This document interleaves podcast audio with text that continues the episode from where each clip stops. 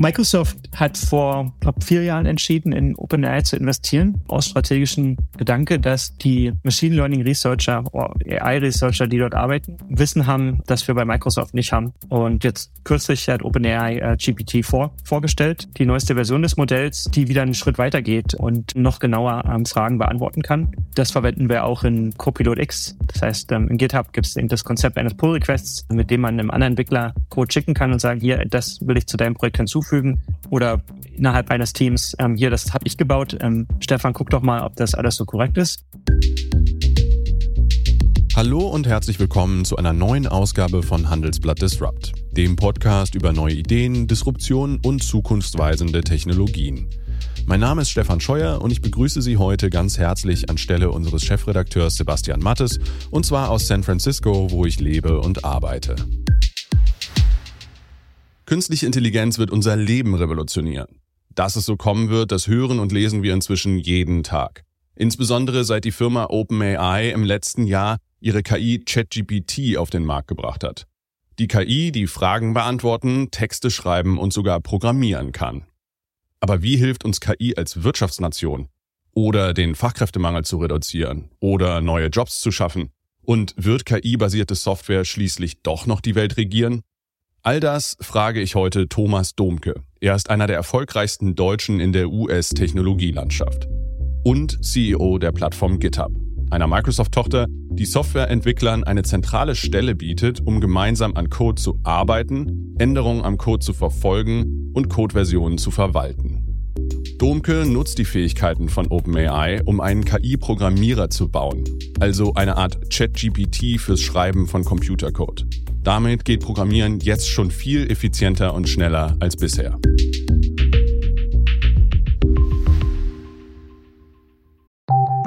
Nach einer kurzen Unterbrechung geht es gleich weiter. Bleiben Sie dran. KI wird Ihr Business verändern. Wie können Sie davon profitieren? Tyler Wessing ist eine internationale Wirtschaftskanzlei. Weltweit arbeiten wir mit Technologieführern und Innovationstreibern zusammen. Wir beraten Sie bei Fragen zu strategischen Akquisitionen oder der Entwicklung konkreter Anwendungsszenarien, genauso wie zum Schutz des geistigen Eigentums oder zum KI-Recht. Investieren Sie in KI.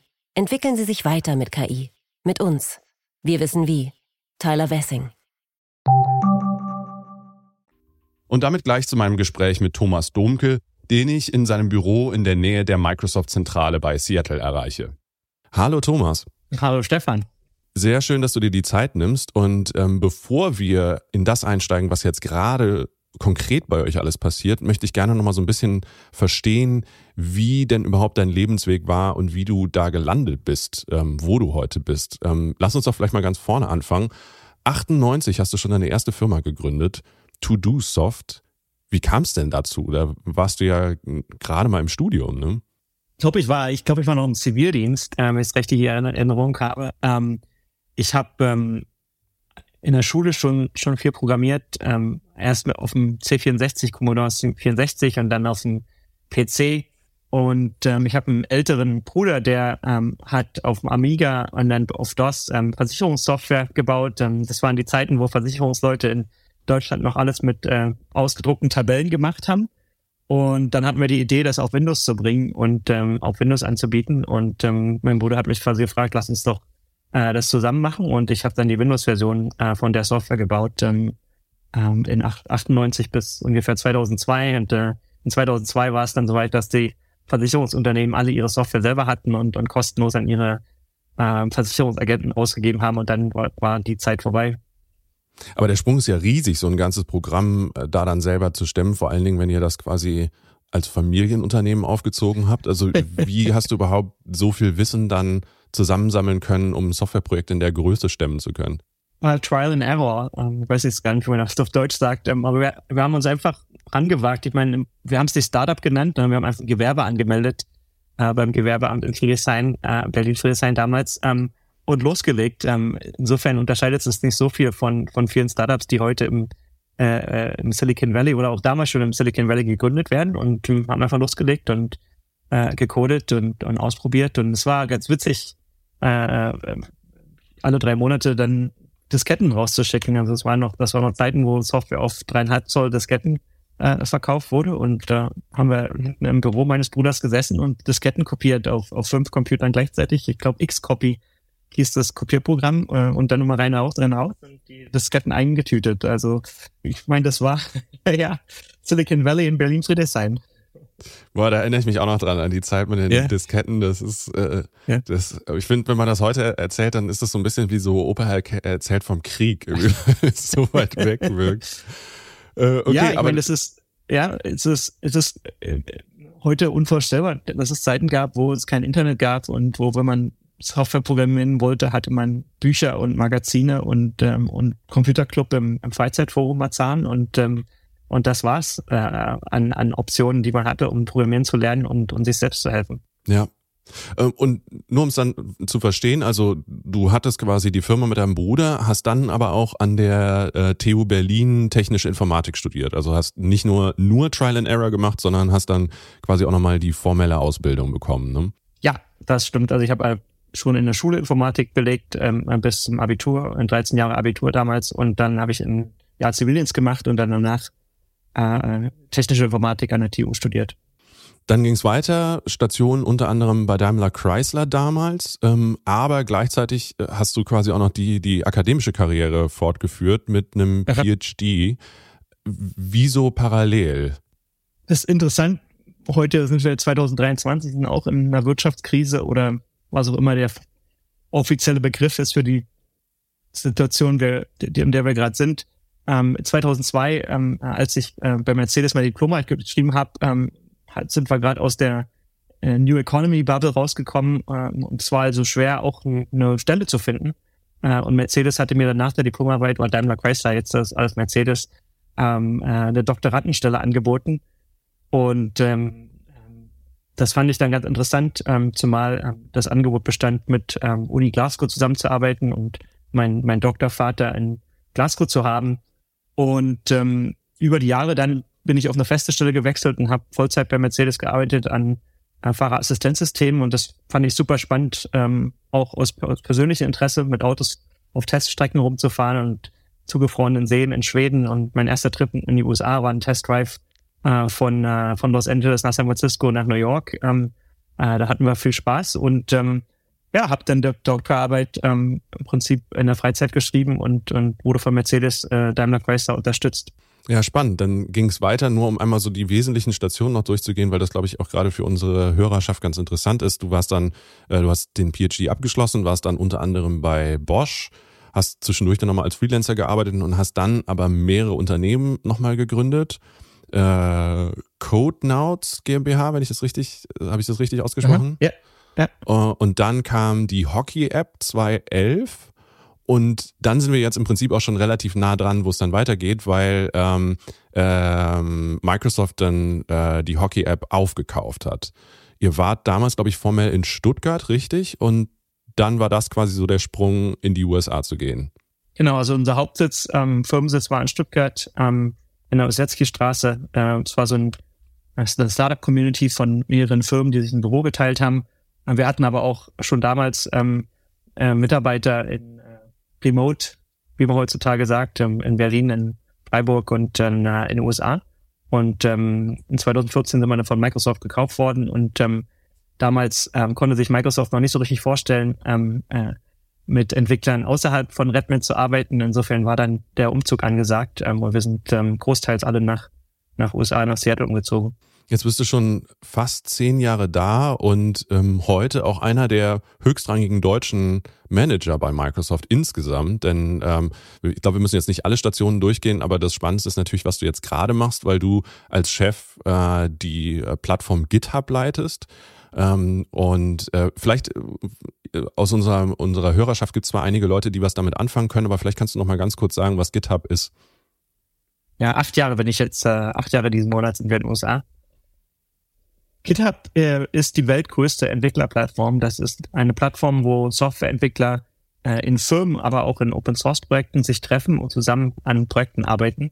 Und GitHub hat angefangen ähm, mit ähm, Git. Äh, Git ist ein Versionskontrollsystem, äh, wo man seinen Quellcode äh, speichern kann und jede Version des Quellcodes äh, für immer zur Verfügung hat. Ähm, früher haben wir das gemacht mit Dateien hatten Endungen, wie V2, V3, V4 und irgendwann ist man komplett durcheinander gekommen oder hat gerade die äh, äh, Version, die man noch brauchte, äh, nicht so gespeichert. Ähm, Git übernimmt das für den Entwickler und speichert ähm, die Historie jeder Datei, ähm, jeder Änderung in einem Repository, ähm, in einem in einem Ordner in meinem Projekt auf GitHub und ähm, äh, damit haben wir angefangen und das hat Entwicklern ermöglicht, zusammenzuarbeiten an Projekten und ihren Code äh, äh zu teilen, ähm, verfügbar zu machen, ob es intern in der Firma ist oder als Open Source ähm, äh, um die ganze Welt herum. Ähm, aber heute ist GitHub noch viel mehr als nur das. Ähm, wir erlauben Entwicklern, ihre Projekte zu planen. Wir erlauben Entwicklern, ähm, ähm, zu, miteinander zusammenzuarbeiten, Fragen zu stellen mit äh, GitHub Discussions und, und hoffentlich die Fragen auch zu beantworten. Wir haben Wikis, ähm, wir haben ähm, eine Entwicklerumgebung in der Cloud. Also anstatt alle Tools lokal zu installieren, äh, kann man die Tools ähm, in einem Container, äh, in einem Codespace äh, in der Cloud haben. Das macht es viel einfacher, mehrere Projekte gleichzeitig zu verwalten. Und seit zwei Jahren ähm, haben wir jetzt auch GitHub Copilot, ähm, dem ersten AI per Programme KI, ich weiß gar nicht, wie es sein würde, KI per Programme, I guess.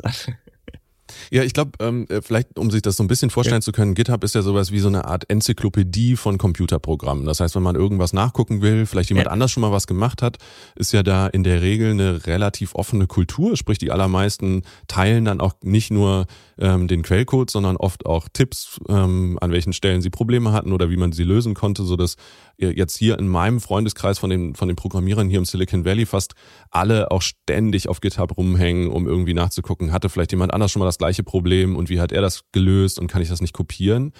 Und was ich dann aber interessant finde, ist ja genau dieser, dieser nächste Schritt, den du beschrieben hast mit Copilot. Da wird quasi diese Wissensdatenbank mit den Fähigkeiten künstlicher Intelligenz kombiniert. Sprich, ich muss nicht mehr selber alles nachgucken, um zu sehen, was die beste Lösung war, sondern ich kann quasi, ähm, ja, quasi die KI bitten, ähm, ich komme an diesem Problem nicht mehr weiter. Guck doch mal durch GitHub und mit allen Sachen, die du analysiert hast, wie die beste Lösung aussehen kann. Habe ich das richtig zusammengefasst? Ja, genau. Ähm, viele Entwickler ähm, fangen schon als Schüler oder Studenten an, auf GitHub ihre Projekte zu teilen und einfach ihren Code ähm, auf GitHub zu speichern, mit anderen zu teilen, von ihren Lehrern oder Professoren äh, und, auf natürlich Kommilitonen äh, angucken zu lassen. Und viele machen dann auch den Schritt, an andere Projekte, an anderen Projekten mitzuwirken ähm, und so zu lernen, äh, was es bedeutet, ein, ein guter Programmierer, ein guter Entwickler zu sein. Und mit Copilot erlauben wir jetzt Entwicklern den nächsten Schritt zu machen. Ähm, und ähm, wenn man sich so vorstellt, was ein Entwickler macht den ganzen Tag, die sind in einem äh, Editor, in einem Programm, wo man Code schreiben kann und äh, die, ähm, tippen Text, ähm, Code, ähm, Code, ähm, Quellcode. Und der Copilot ähm, nimmt, was der Entwickler schreibt, ähm, Kommentar, äh, eine, eine Methodendeklaration und äh, vorhersagt, was als nächstes kommen kann.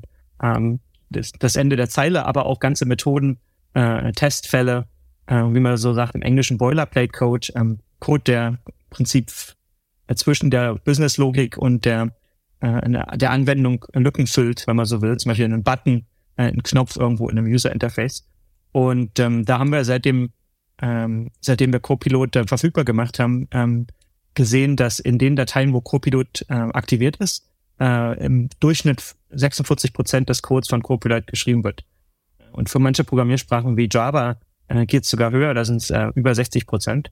Und ähm, insofern macht es Entwickler ähm, produktiver und, und wir denken, es ähm, macht sie auch ähm, fröhlicher, äh, weil man nicht mehr so sehr hin und her springen muss zwischen dem, was man eigentlich bauen will, im Code, und ähm, Datenbanken, Google, Bing im Internet, wo man na Sachen nachgucken kann. Ja, wenn man sich so den Alltag vorstellt, häufig will man irgendwas schreiben und dann muss man seinen Browser aufmachen und da hat man noch 20 Tabs offen von gestern Abend, wo man neue Schuhe kaufen wollte oder eine Reise planen wollte, ja, und dann macht man einen neuen Tab auf und da sind die Weltnachrichten zu sehen und äh, man dann die Lösung gefunden hat für das Problem, was man eigentlich nachgucken wollte, sind 20, 25 Minuten vergangen äh, und, und hoffentlich hat man dann äh, den, den Quellcode in der Zwischenablage und kann ihn einfügen, aber muss dann sich im Kopf wieder dran erinnern, äh, was man eigentlich machen wollte. Und äh, mit Copilot ähm, machen wir das einfacher und, und halten dem Entwickler im Flow, wie wir es wie wir sagen.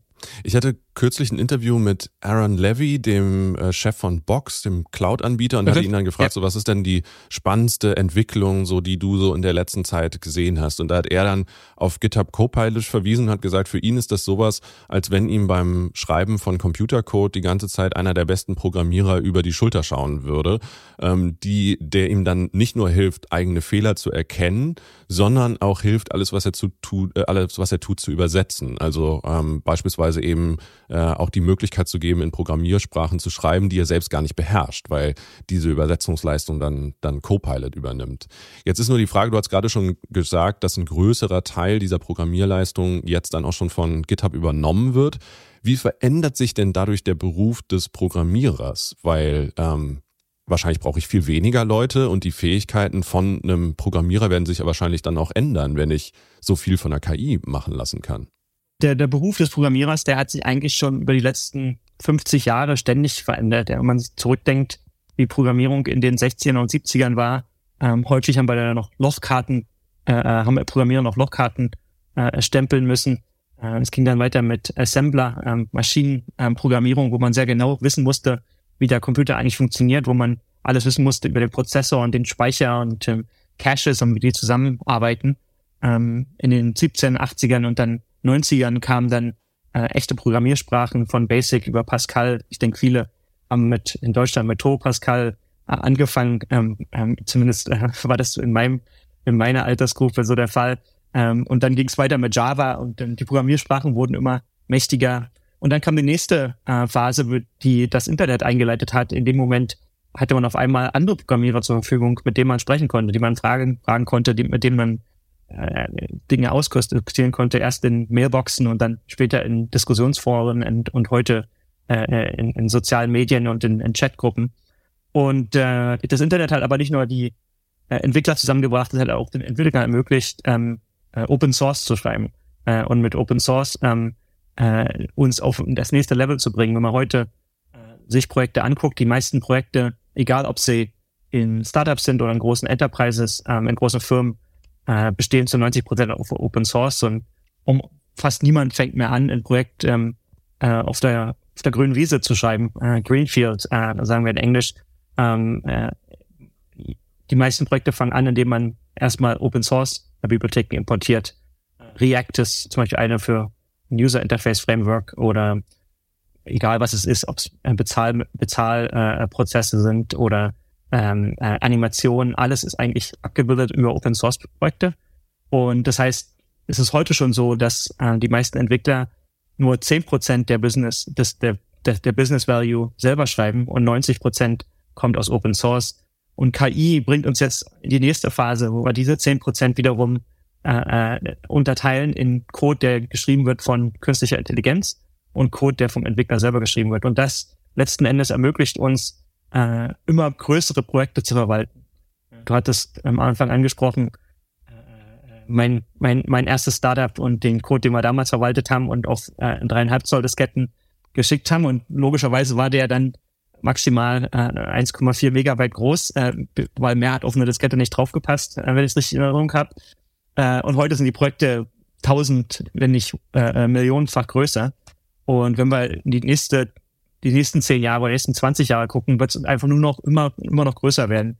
Äh, es, das, es ist so viel Software in unserem Leben, äh, dass wir ohne Software nicht mehr leben werden können und ohne Software nicht mehr weiterkommen als Menschheit.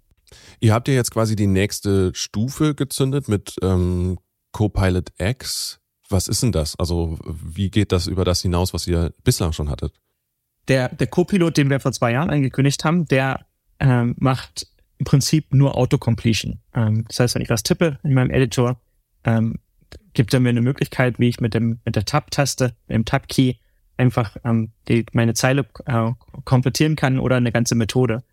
Ähm, mit Copilot X ähm, gehen wir jetzt einen Schritt weiter und äh, fügen ein Chat-Interface hinzu. Man hat also ein zweites Fenster. Ähm, viele haben wahrscheinlich schon ChatGPT äh, im, im Dezember gesehen. Ähm, äh, das ist, der Copilot wird zum echten Pair-Programmierer, den ich Fragen fragen kann.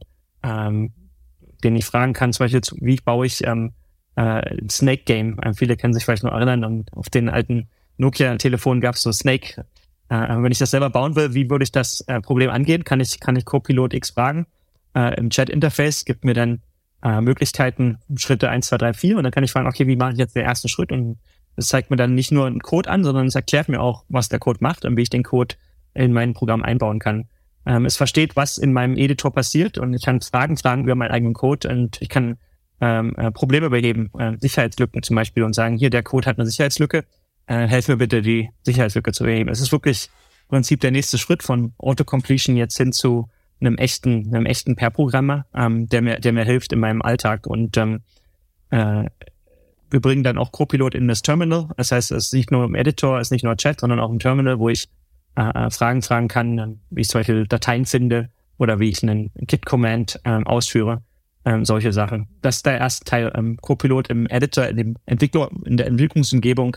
Äh, IDE ist der Fachbegriff, ähm, wird intelligenter und, und ähm, ermöglicht den Entwickler ähm, äh, noch, noch produktiver zu sein. Das ist quasi und die wirklich, Umgebung, wo ich den Code richtig schreibe, ne? Genau, also die zwei von Microsoft bekanntesten sind äh, Visual Studio und äh, Visual Studio Code. Äh, es gibt aber auch viele andere, so ein Hardcore-Entwickler, äh, baut vielleicht Code in Vim oder Emacs. Ähm, äh, JetBrains ist eine andere Firma, die äh, solche Umgebungen zur Verfügung stellt äh, und die wir unterstützen mit Copilot.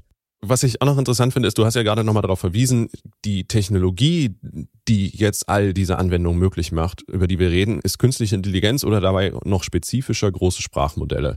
Und das, was insbesondere ihr bei GitHub, aber Microsoft insgesamt einsetzt, ist vor allen Dingen das System von OpenAI, einem Startup hier aus San Francisco, die ja mit ChatGPT letztes Jahr einmal so gezeigt haben, einem breiten Publikum, was möglich ist.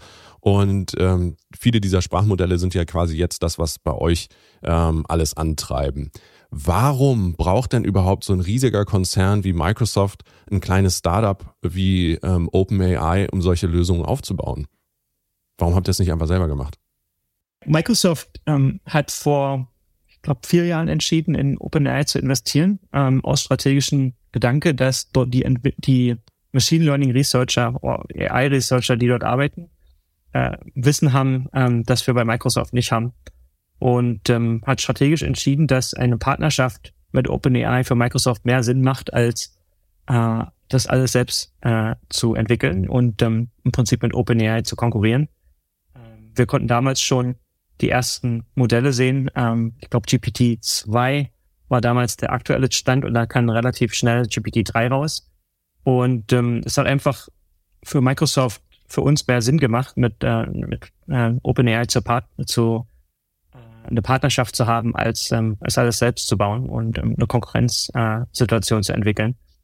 Und jetzt kürzlich hat, hat OpenAI äh, GPT-4 vorgestellt, äh, GPT-4 äh, vorgestellt, ähm, die neueste Version des Modells und ähm, äh, die wieder einen Schritt weiter geht ähm, und ähm, noch genauer ähm, Fragen beantworten kann. Ähm, und ähm, äh, das verwenden wir auch in äh, Copilot X. Ähm, ich habe ja schon erwähnt, wir erweitern die IDE und ähm, geben dem Entwickler mehr Möglichkeiten in der Entwicklungsumgebung. Aber wir bringen auch ähm, GPT-4 in GitHub selbst. Ähm, das heißt, ähm, in GitHub gibt es eben das Konzept eines Pull-Requests, äh, mit dem man einem anderen Entwickler Code schicken kann und sagen, hier, das will ich zu deinem Projekt hinzufügen. Ähm, oder, oder innerhalb eines Teams, ähm, hier, das ist, was will ich, was habe ich gebaut? Ähm, Stefan, guck doch mal, ob das alles so korrekt ist. Und äh, Copilot X kann jetzt im Pull-Request ähm, äh, den Pull Request beschreiben. Das heißt, anstatt dass ich alles selber in meinen eigenen Worten sage und möglicherweise zu faul bin, das alles konkret auszuführen, Stefan, kannst du dann meinen Pull Request angucken und fragen, Copilot, sag mir doch mal, was, was Thomas hier gemacht hat äh, und welche Änderungen das dem Projekt hinzufügt. Ähm, und es kann aber auch Testfälle erzeugen. Das heißt also, ähm, Testfälle sind was, was Entwickler viel schreiben müssen, um ihren eigenen Code zu testen, aber was häufig auch langweilig ist. Äh, und ähm, stupide und man muss immer wieder denselben Test schreiben. Ähm, und mit Copilot im Pull Request können wir jetzt eben solche Testfälle automatisch erzeugen und Copilot kann, kann, äh, kann überprüfen, ob der Code, den du geschrieben hast, ähm, vollständig ist, äh, vollständig getestet ist.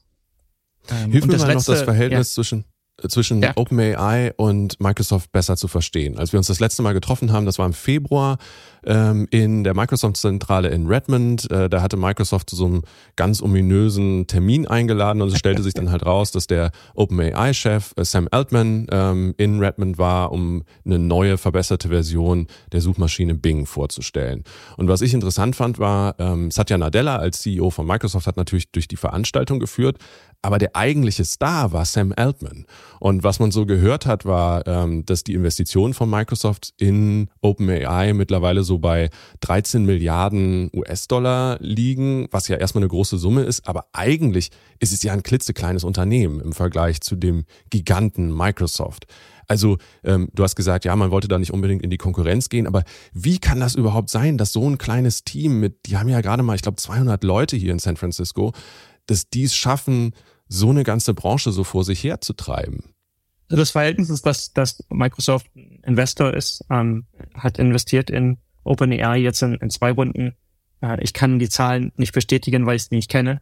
Ähm, in, insofern, was du sagst, wird vielleicht stimmen oder vielleicht auch nicht. Ähm, ich werde das häufig gefragt, ähm, auch in, in, in der Startup-Szene, ähm, warum, warum können kleine Teams mit großen Firmen konkurrieren und letzten Endes, bevor äh, wir von Microsoft gekauft worden sind in 2014, waren wir auch bis zehn Leute in der Firma und, und haben mit vielen größeren Firmen konkurriert. Und häufig ist es ein Vorteil, ein kleines Team zu sein, äh, weil man sich auf ein Problem konzentrieren kann. Ablenkung ist der größte Feind äh, von Kreativität, äh, weil man ständig unterbrochen wird in den Dingen, die man eigentlich machen will ähm, und äh, belastet wird mit den Dingen, mit denen man abgelenkt wird. Und ähm, ich glaube, äh, 200 Leute ist schon eigentlich ein ganz großes Team und nicht so sein kleines Team. Und ähm, 200 Leute können viel erreichen ähm, und, und viel äh, vorwärts bringen. Und OpenAI ist eben ähm, äh, sehr fokussiert auf diese ähm, Foundation Models, ähm, wie GPT-4 jetzt oder vorher ChatGPT.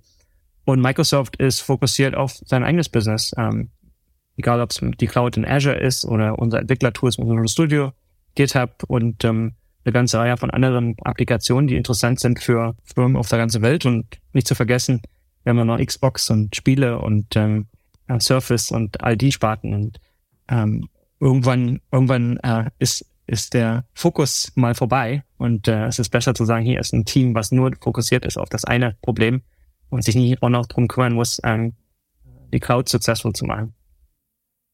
Ich finde es auch wahnsinnig spannend, welche Phase du innerhalb von Microsoft erlebt hast. Denn ja. ähm, 2014 die Übernahme war ja zu einem Zeitpunkt, wo das Standing von Microsoft jetzt nicht unbedingt das Beste war. Also Steve Ballmer war als CEO sehr umstritten und war vor allen Dingen für seine äh, Schreianfälle auf der Bühne bekannt, aber nicht unbedingt für eine clevere Unternehmensführung. Und äh, dann kam Satya Nadella und hat so in der letzten, in den letzten knapp zehn Jahren ja das Unternehmen radikal umgebaut, ganz vieles auf Cloud ausgerichtet, auch solche Partnerschaften vorangetrieben. Und jetzt auf einmal wirkt es so, als wenn Microsoft da wieder viel innovativer geworden ist. Also wie ist da der, dein Blick als Insider? Wie hat sich der Laden verändert? 2014 im Dezember, als wir ähm, gekauft worden sind, das war das Ende von Satyas, Satya Nadellas erstem Jahr. Ähm, er ist CEO, glaube ich, im Januar, Februar von dem Jahr geworden. Und, und hat mit einer großen war, Entlassungswelle angefangen, ne? Weiß ich nicht. Wie gesagt, du weißt wahrscheinlich mehr als ich oder erinnerst dich mehr als ich. Aber es war Ende 2014 schon spürbar, ähm, dass ein Wandel äh, durch Microsoft geht. Satya hat sehr starken Fokus auf äh, Kultur gelegt, Culture ähm, und wie, wie wir als Firma zusammenarbeiten ähm, und welche Werte wir haben, wie äh, Microsoft in der Zukunft aufgestellt sein will. Ähm, es gab dann den Wandel zur Cloud hin, ähm, und ähm, Office, Office kam aufs iPad und aufs iPhone und Microsoft hat sich ein Stück weit geöffnet, ähm, zu sagen, wir sind, ähm, wir kämpfen nicht mehr die, äh, die Kriege von der 90er äh, und der 2000er, sondern wir fokussieren uns auf auch uns selbst und äh, wollen in der Cloud und über Software äh, unsere Zukunft gestalten. Die Mission von Microsoft äh, wurde dann definiert als ähm, Empower every human and every organization to achieve more. Und ich glaube, das ist eigentlich jetzt, wenn man jetzt in dies heute guckt mit äh, künstlicher Intelligenz, genau das, was wir tun. Ähm, wir versuchen, Menschen zu ermöglichen, mehr zu tun, ähm, mehr zu lernen, äh, mehr zu erreichen im Leben. Und ähm, da ist ein Copilot und, und ChatGPT äh, als mehr generelle Version oder Bing äh, ganz spannend, wenn du dir vorstellst, dass ähm, in naher Zukunft äh, jeder so seinen persönlichen Agenten hat, ähm, äh, eine persönliche künstliche Intelligenz, die weiß, was du alles schon gefragt hast. Vielleicht weiß sie dann auch, was du, welche Bücher du schon gelesen hast. Ähm, vielleicht weiß sie für unsere Kinder äh, äh alles, was sie mal die Kinder gelernt haben von der ersten Klasse bis bis zum Studium und und weiter und äh, und kann dann Tipps geben und und ein Wissen wieder abrufen, äh, dir Bücher vorschlagen, äh, die du die du lesen sollst, basierend auf was du selber gelernt hast, anstatt dass man äh, gerade im Schulsystem ist ja heute so, dass angenommen wird, dass jedes Kind äh, nach der ersten, zweiten, dritten und so weiter äh, den gleichen Wissensstand hat. Ähm, aber wir wissen eben auch, dass Kinder sehr unterschiedlich sind. Selbst Kinder von den gleichen Eltern äh, sind sehr unterschiedlich. Und da glaube ich, dass künstliche Intelligenz uns als Menschheit einfach ähm, unterstützen wird, ähm, unseren eigenen Weg zu finden und, und mehr zu lernen und, und besser zu lernen ähm, und weniger unsere Zeit zu verschwenden mit äh, 300 Seiten Buch, äh, wo vielleicht nur 30 Seiten interessant waren. Ähm, lass uns da vielleicht nochmal einen Schritt zurückgehen. Also du hast ja äh, kurz noch darüber beschrieben, so wie sich Microsoft verändert hat, vielleicht um äh, das, äh, du hast beispielsweise ja auf ähm, Office für iPad verwiesen. Ja. Das hat wahrscheinlich nicht mehr der ein oder andere im Hinterkopf. Damals hatte Microsoft ganz, ganz lange Zeit die Strategie, alles rund um Windows zu bauen, Windows-Lizenzen zu verkaufen und äh, hat sich äh, auch in sehr, sehr vielen Rechtsstreiten in den USA und äh, in Europa gegen mehr Regulierung gewehrt.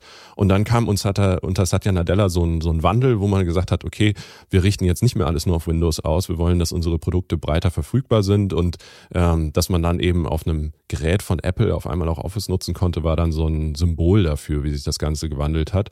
Und mittlerweile ist ja Microsoft auch ein Unternehmen, was dann teilweise auch proaktiv sogar Regulierung einfordert. Und jetzt sind wir quasi in dieser nächsten Phase, wo es auch die große Frage gibt, wie wird denn mit sowas wie künstlicher Intelligenz umgegangen? So, welche Rolle kann die spielen und welche Grenzen soll es auch dafür geben? Und äh, du hast ja schon so ein bisschen umrissen, wie das aussehen könnte, dass wir uns möglicherweise mit so einer Art Co-Piloten eben nicht nur für GitHub, sondern Co-Piloten für unser gesamtes digitales Leben durch das Internet bewegen. Ähm, seit dem Besuch in Redmond habe ich Zugang zu dem, zu dem neuen Bing und finde es faszinierend und gruselig zugleich, weil ähm, bislang bedeutet im Internet belegen für mich, ich stelle eine Frage in eine Suchmaschine und die gibt mir Links zu anderen Seiten, auf die ich gehen kann. Und dann gehe ich auf die Seiten und gucke die durch. Ja. Und jetzt ist es mehr so, ich stelle eine Frage und ich bekomme eine Antwort und diese Antwort speist sich aus drei, vier, fünf verschiedenen Quellen. Aha. Jetzt sagst du, eigentlich muss man viel, viel größer denken, das gesamte Lernen von Wissen eines ganzen Menschen geht darüber. Wie kann ich mir die Welt vorstellen? ich, ich glaube, die, die Welt ist bestimmt durch Wissen. Wissen und Lernen. Du hast Satya schon ein paar Mal erwähnt. erwähnt ähm, Satya hat zu einem bestimmten Zeitpunkt mal gesagt, we need at Microsoft a culture of learning, not a culture of knowing it all. Learn it all, not, not know it all.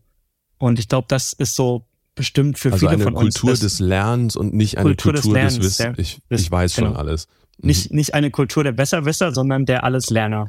mhm. Das sind meine Worte, nicht, nicht offizielle Microsoft-Worte. Nee, aber das, das stimmt jetzt ein Stück weit, ne? Also man ähm, wird als Mensch durchs Lernen ähm, geprägt. Die Menschen ähm, müssen immer weiter lernen, weil nur so geht's voran. Wenn man sich das heute anguckt äh, mit, mit iPhones und äh, wir, wir telefonieren äh, über äh, ein Tool, über einen Browser-Tool miteinander äh, in zwei verschiedenen Städten in den USA. Ich glaube, Stefan, du wohnst ja auch in den USA. Äh, man stellt sich vor, äh, während Covid, äh, Covid hätte, äh, wäre, während der 90er passiert äh, und der einzige Kontakt, den wir hätten als Firma haben können äh, oder in, in, zwischen Handelsblatt und, und Microsoft oder Handelsblatt und GitHub wäre ein Telefon gewesen. Ähm, das das wäre dramatisch schlechter gewesen. Ja? Ähm, ähm, die Zeiten, wo heute können wir am jedem Sonntag mit unserer Familie in Deutschland telefonieren über, über FaceTime oder, oder Zoom und ähm, damals musste man teuer bezahlen und Briefe schreiben. Und ich glaube, das ist symbolisiert, wie sehr sich das Leben gewandelt hat ähm, in den letzten 30 Jahren und wie sehr sich das Leben wandeln wird in den nächsten, in der nächsten Dekade. Und ich glaube, vorherzusagen, was das, wie das aussehen wird, das ist gefährlich, weil in zehn Jahren treffen wir uns wieder und du sagst mir, wie falsch ich lag.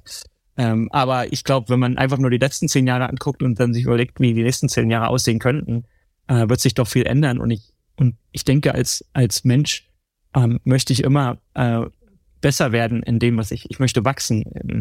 Und äh, eine Wissens, einen Wissensagenten, ein, mein, mein Co-Pilot zur Verfügung zu haben, der mir dabei helfen kann, äh, ist, ist auch jetzt schon äh, sehr, sehr mächtig und es wird, wird nur noch mächtiger werden.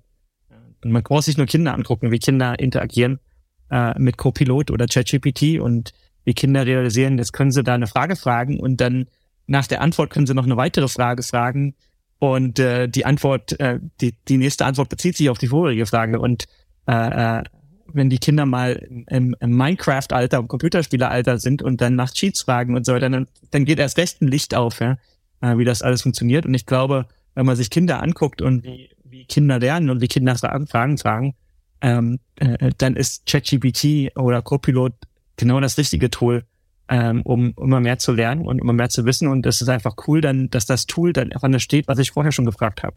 Und im Prinzip mit mir, mit mir lernt und mein, mein Wissen zur Verfügung hat. Und genauso ist es in Firmen. Ja, also viele große Firmen haben das Problem, äh, dass eine Seite nicht weiß, was die andere Seite tut. Ähm, und das ist so zwischen verschiedenen Funktionen, Marketing und, und Entwicklung, aber auch in der Entwicklung so. Ja. Und es kann ein ganz profanes Problem sein, dass zwei Entwickler zusammenarbeiten und der eine ist eben in Deutschland und der andere ist in Seattle. Und wenn ich morgens dann aufwache, ähm, äh, kann ich natürlich meinen Entwickler in Deutschland fragen, was er alles so gemacht hat und der beschreibt mir das. Und dann denkt er sich, jetzt muss ich wieder alles erklären, was ich den ganzen Tag gemacht habe. Oder ich kann einfach den Co-Piloten mir das erklären lassen, welche Änderungen am Projekt stattgefunden haben. Zum Beispiel könnte Stefan in Deutschland ähm, eine Bibliothek aktualisiert haben und dann kann der Co-Pilot mir sagen, ich habe jetzt deinen äh, Code schon refactored, äh, um, umgearbeitet an, an die neue Bibliothek und hier sind ein paar Tipps, auch wie du jetzt deine Arbeit besser machen kannst. Und da kann man sich Dutzende Szenarien vorstellen äh, und sicherlich werden wir weniger E-Mail haben äh, mit, mit Informationen, die ich irgendwann mal brauche. Äh, stattdessen wird die Information in meinem äh, Co-Pilot sein und der Co-Pilot präsentiert mir die Information. Nach einer kurzen Unterbrechung geht es gleich weiter. Bleiben Sie dran. ServiceNow unterstützt Ihre Business-Transformation mit der KI-Plattform. Alle reden über KI, aber die KI ist nur so leistungsfähig wie die Plattform, auf der sie aufbaut. Lassen Sie die KI arbeiten, für alle. Beseitigen Sie Reibung und Frustration Ihrer Mitarbeiter und nutzen Sie das volle Potenzial Ihrer Entwickler. Mit intelligenten Tools für Ihren Service, um Kunden zu begeistern. All das auf einer einzigen Plattform. Deshalb funktioniert die Welt mit ServiceNow. Mehr auf servicenow.de/slash AI for People. Information genau in dem Moment, wo ich sie brauche. Ich verstehe, wie wir das ähm, heute haben. Also, dass ich beispielsweise ja. mir eine Videokonferenz dann nicht nur transkribieren lassen kann, sondern auch eine Zusammenfassung schreiben lassen kann oder von einem langen E-Mail-Thread eine Zusammenfassung schreiben ja. kann. Aber ähm, das, was du beschrieben hast, geht ja noch viel weiter. Also, dass quasi das gesamte digitale Wissen, was jetzt, wenn ich mal dran denke, mein Sohn wächst jetzt deutlich digitaler auf, als ich noch ähm, äh, aufgewachsen bin. Du sagst quasi so eine KI hat Zugriff auf quasi mein gesamtes digitales Leben und kann dann auf mich zugeschnitten so das Leben für mich interpretieren? Oder äh, ich habe es noch nicht ganz verstanden. Na, ich, ich sage noch nicht, dass wir das heute schon haben, aber dass das sicherlich kommen wird, so ein Wissensspeicher ähm, äh, innerhalb von Teams, innerhalb von Organisationen. Ich glaube auch für uns selber. Ähm, ich meine, wie erklärst ich dir am besten? Weil wenn du dir deinen deinen Sohn vorstellst und irgendwann fängt er mal an, am Computer zu tippen oder wahrscheinlich eher an einem Mobiltelefon.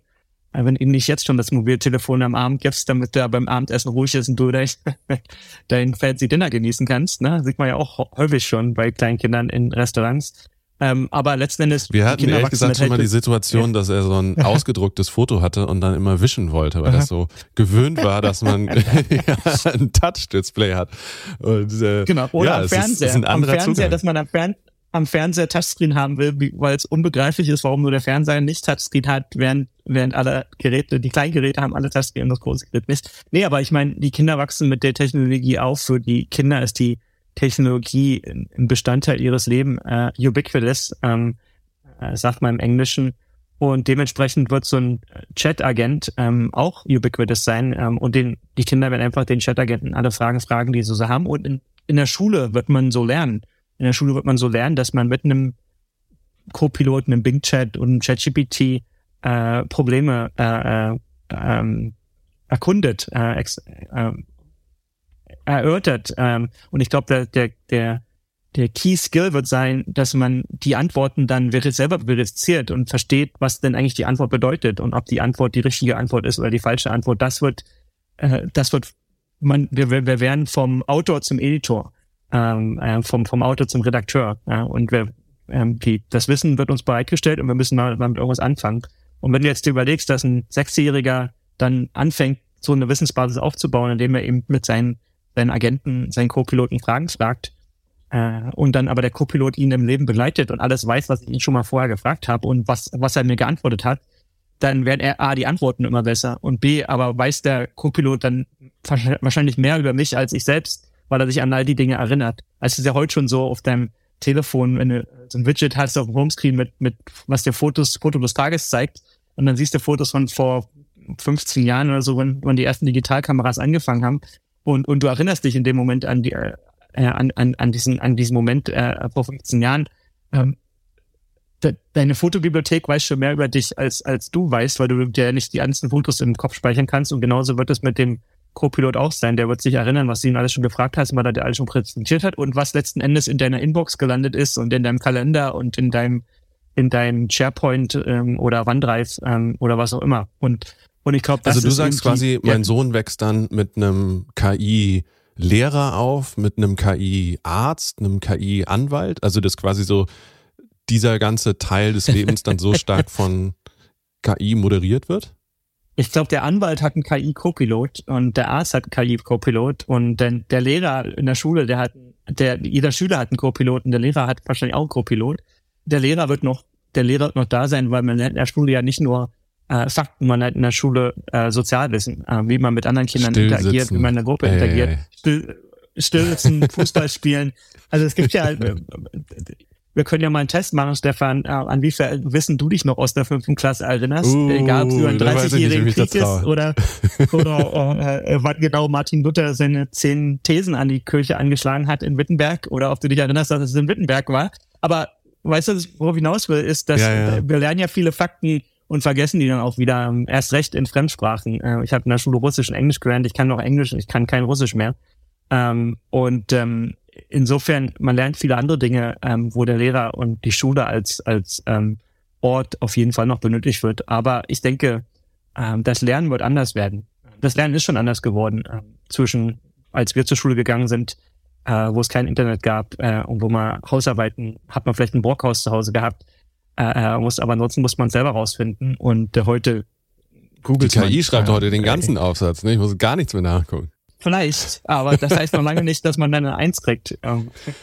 Da, da sind wir ja natürlich auch äh, wieder an, an, an so einem dieser ganz schwierigen Punkte bei den Systemen, weil ähm, es ja dieses, äh, dieses, diesen Bereich gibt, dass diese Systeme schlicht und ergreifend Lügen produzieren, ähm, Quellen erfinden, halluzinieren ist ja so quasi der Fachbegriff, den man dafür nimmt.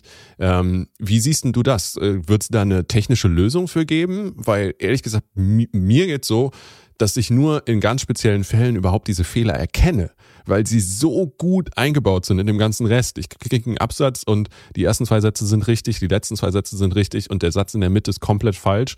Und ich komme aber selbst ins Grübeln so, habe ich mich jetzt falsch erinnert? So, also wird dieses Problem, kriegen wir das eingefangen? Ich denke ja, und ich denke, das haben wir, das Problem haben wir heute auch schon ohne KI, äh, dass äh, viel falsche Informationen geschrieben werden, ähm, egal ob es absichtlich ist oder unabsichtlich, ähm, und egal wo. Ähm, es ist viel, viel Fehlinformation ähm, unterwegs ähm, im Internet und im Business. Und ähm, es wird ein Key Skill werden, ein, eine Key Eigenschaft, eine Eigenschaft der Menschen zu erkennen, was ist falsch und was ist richtig. Ähm, und ähm, le- letzten Endes, das meinte ich vor, vorher mit, der Mensch wird, der Mensch wird zum Editor, also zum Redakteur, der die Information nimmt und versucht zu erkennen, was ist, was ist wahr und was ist falsch. Ähm, Aber an der Stelle muss ich ja erstmal erkennen können, dass Ja. was falsch ist. Also ich frage deshalb, weil äh, die Art und Weise, wie ich mich mit Bing durchs Internet bewege, Mhm. ist komplett anders als die, die ich vorher hatte. Wenn ich auf eine Website gekommen bin und ich habe gesehen, hm, die wirkt ein bisschen fishy, konnte ich viel schneller erkennen, dass mir da jemand Falschinformationen unterjubeln will. Wenn ich jetzt zu einem aktuellen Thema frage, ähm, äh, keine Ahnung, äh, kann, kann ja alles Mögliche sein. Ähm, äh, ist Donald Trump ein guter Politiker, dann werde ich gute, verlässliche Quellen und schlechte finden. Ich könnte jedes Beispiel nehmen. Mir fällt es in den Zusammenfassungen dann viel schwieriger, eine einzelne Falschinformation zu identifizieren. Und ich kann es normalerweise nur, wenn ich eigentlich die Antwort schon weiß. Denn wenn ich die Antwort noch nicht weiß, und das ist ja meistens das, was ich mache, ich möchte ein neues Thema erkennen, fällt es mir super schwer, das zu erkennen. Also ich verstehe komplett, was du meinst. Mir fällt ja. in der Praxis super schwer, damit umzugehen, aktuell. Aber ich weiß nicht, ob das heute mich auch schon das Problem ist, weil ich einen Artikel auf dem Handelsblatt lese, ähm, zu erkennen, ob die Information, die präsentiert ist, richtig oder falsch ist. Und es ist ja sowieso nicht so schwarz und weiß, sondern da gibt es viele Graustufen. Sagen wir mal, ob die Information genau oder ungenau ist. Ähm, das da Beispiel Handelsblatt ist total gut. Ne? Also ja. äh, vielleicht um es zu erklären, bei uns, wir haben natürlich mehrere Schlaufen durch, äh, also mehrere Stufen, durch die ein Text läuft. Ich schreibe was, dann gibt's äh, jemanden, der äh, auf die Inhalte schaut und das redigiert und dann gibt's auch nochmal jemanden, der speziell darauf schaut, ob wir nicht irgendwelche Tippfehler übersehen haben. Ja. Ähm, und wenn wir als Handelsblatt mehrmals Falschinformationen verbreiten und du siehst das und siehst, boah, das Handelsblatt hat so schlecht gearbeitet, dass irgendwie zweimal hintereinander wir einen dicken Fehler produziert haben, dann wirst du das natürlich speichern und wir gehen an sowas letztlich natürlich kaputt, ne? weil die Glaubwürdigkeit ist das, womit wir operieren. Ähm, und wenn du den Eindruck hast, ich kann mich auf das nicht verlassen, dann wirst du natürlich auch kein Abo bezahlen. Deswegen ähm, geben wir da super, super viel Ressourcen da rein, sicherzustellen, dass wir eben keine, möglichst keine Fehler machen. Und klar, wir sind auch nicht unfehlbar. Aber bei der KI finde ich es halt viel schwieriger, das zu, das zu erfassen. Naja, ich meine, bei der, bei der KI, wenn du das Copilot, ähm, GitHub Copilot anguckst, passiert ja genau das Gleiche, was du jetzt beim Handelsblatt beschrieben hast. Der Entwickler schreibt Code. Ähm, der Code muss vom Compiler lokal gebaut werden. Wenn er einen Syntaxfehler hat, also einen Schreibfehler hat, zum Beispiel ein falsches Komma, äh, dann spuckt das normalerweise schon der Compiler aus und sagt, hier, das baut nicht. Ähm, bevor du eine ausführbare Datei bekommst, musst du erstmal die ganzen Fehler beheben. Ähm, dann haben wir Testfälle, ähm, die den Code testen. Äh, und dann schickt man es zum Code-Review und beim Code-Review äh, ist typischerweise mindestens ein anderes Teammitglied involviert. In fast allen kleinen und großen Firmen ist heutzutage so, dass eigentlich niemand mehr direkt Code äh, in die Produktion schiebt, also auf den Server oder, in die Cloud, sondern erstmal ein Code-Review passieren muss. Äh, dann gibt es einen Prozess, der nennt sich Continuous Integration, Continuous De Deployment, CICD, äh, wo alles getestet wird und vorbereitet wird für den Deploy und erst dann äh, geht, der, geht der Code in Produktion. Also das ist im Prinzip dein Handelsblattprozess und genau das gleiche passiert dort auch, wenn ich ähm, ähm, dann Bugs äh, auf, auf den Server schiebe und äh, meine Webseite kaputt ist, äh, dann kann ich das paar Mal machen und dann gehen meine Kunden weg und, und finden, finden eine neue Webseite erst recht, wenn der die, die Dienstleistung, die ich zur Verfügung stelle, äh, Geld kostet. Insofern, ich denke, was du beschrieben hast, so als, als Handelsblattprozess, ist der Prozess, den viele andere in, mit KI auch haben werden. Äh, egal, ob es im Programmieren ist, in Publizistik oder, oder im, in, anderen, in anderen Berufen und im Lernen. Und der, der Schüler wird derjenige sein, in der Schule, um auf das Beispiel zurückzukommen, der äh, diesen Prozess lernen muss und wie geht er mit der KI um und wie er glaubt ja nicht alle Aussagen, sondern was sind die Mittel und Prozesse, um das zu äh, verifizieren. Mein Eindruck ist, dass ähm, das Beispiel mit GitHub insofern ein ganz interessantes ist, weil ihr habt natürlich okay. den Vorteil, dass ähm, in der Regel ähm, auf GitHub alles ja Programmiersprachen sind. Das heißt, die Grundgesamtheit von den Informationen, die gesammelt werden, ist halt viel, viel enger, als wenn du jetzt eine allgemeine Suchmaschine hast, die quasi das gesamte Wissen im Internet ähm, sortiert und deswegen natürlich viel schneller Gefahr läuft, dass irgendwas in die Hose geht. Ähm, und da stelle ich mir die Frage, wie, wie, wie kann man das denn vernünftig einfangen? Das Risiko für Fehler ist da ja einfach viel, viel größer. Ne? Weiß nicht, ob ich da heute eine Antwort zu habe. Ich glaube, die Technologie wird die Lösungen finden, genauso wie wir die auch schon immer gefunden haben, äh, dem Sache. Also ich glaube, ich bin da optimistisch, dass wie wir eben Lösungen gefunden haben für das Handelsblatt und für GitHub, finden wir auch Lösungen für Suchmaschinen, ähm, Informationen zu präsentieren, die ähm, im Rahmen des Glaubhaften sind. Ja, spannend. Hoffe ich, dass du recht hast. Ähm, äh, bevor wir zum Ende kommen, gibt es noch ein Thema, was mich interessieren würde. Und zwar, wir haben jetzt ganz viel über künstliche Intelligenz gesprochen. Ähm, äh, ich habe selten so eine Aufbruchsstimmung hier im Silicon Valley erlebt wie jetzt, dass halt auch viele Leute, die während der Pandemie weggezogen sind, jetzt wieder hier hinkommen, weil hier ist der coole Scheiß, der ähm, erfunden wird, der gerade ausprobiert wird. Was findest du im Moment das Spannendste, was, was so gerade passiert? Wo, wo guckst du jetzt gerade drauf? Ich meine, die Antwort ist ganz klar GitHub Copilot oder Copilot okay, dann lass uns den ähm, mal einmal ausklammern. Bin ich, ähm, bin ich am spannendsten, hinaus. Weil ich bin ja der Chef von GitHub, ähm, der CEO von GitHub. Ähm, ich glaube, aber generative äh, künstliche Intelligenz oder Generative AI ist, ist das spannendste Thema im Moment. Äh, es hat früher ja angefangen ähm, mit Themen äh, wie Stable Diffusion, ähm, äh, Modellen wie Stable Diffusion und, und mit Journey. Das sind äh, ähm, Generatoren von Bildern, die mittlerweile so genau. gut sind, dass man sie kaum noch von Fotos unterscheiden kann. Genau. Und jetzt haben wir genau, Texte. Also kam jetzt gerade mit Journey äh, 5 äh, raus, äh, äh, was, was wieder ein Schritt vorwärts ist. Also wir sehen es in Bildern, wir sehen es in Codeerzeugung, wir sehen es mit, mit Bing und ChatGPT. Und ich glaube, ähm, es, äh, ich habe letztens irgendwo auf LinkedIn war es, glaube ich, gesehen, ein Beispiel, äh, um Film, einen Film zu erzeugen mit generativer KI. Und das ist ganz spannend, wenn du überlegst, dass wir irgendeinen Punkt ankommen, wo du ein Skript schreiben kannst und dann KI einen Film erzeugen lassen kannst, der zum Beispiel die Geschichten erzählt, der dein Vater immer erzählt hat, ja. Und dann dein, dein Sohn kann quasi visuell erleben, äh, was dein Vater dir mit Worten äh, vor 30 Jahren erzählt hat, als du ein Kind warst. Und ich glaube, das ist so, äh, äh was das Deine Prognose, wann wird das möglich sein? Wann haben wir den ersten Hollywood-Film, der sich aus der Geschichte von meinem Opa speist? Ähm, in den nächsten, oh, Hollywood, äh, weiß ich nicht, aber ich glaube, meine Hollywood-Filme sind ja heute schon äh, mit Computern erzeugt, äh, vor allen Dingen in, in Science Fiction. Aber ich glaube, in den nächsten fünf Jahren äh, werden wir das sehen, dass äh, ein Oscar, ein Oscar vergeben wird an einen KI-erzeugten Film. Spannend. Thomas, vielen, vielen Dank. Das war sehr interessant. Ja, gerne. Danke, dass du mich hattest. Dankeschön. Und damit sind wir auch schon wieder am Ende von Handelsblatt Disrupt. Wie immer freuen wir uns über Kommentare. Schreiben Sie uns gerne eine E-Mail oder wie gewohnt an die Disrupt LinkedIn-Gruppe. Die Details finden Sie in den Show Notes. Dank an dieser Stelle auch für die Unterstützung von Regina Körner und Miko Fecke von Professional Podcasts, dem Dienstleister für Strategieberatung und Podcastproduktion. Wenn Sie gerne jederzeit Zugriff auf alle Handelsblattartikel haben und auch alle Podcasts hören möchten, dann auch von mir der Hinweis auf unser Disrupt Vorteilsangebot. Schauen Sie doch mal nach unter handelsblatt.com slash Mehrwirtschaft. Und auch dazu gibt es die Details in den Shownotes. Ich wünsche Ihnen eine gute Zeit. Ihr Stefan Scheuer.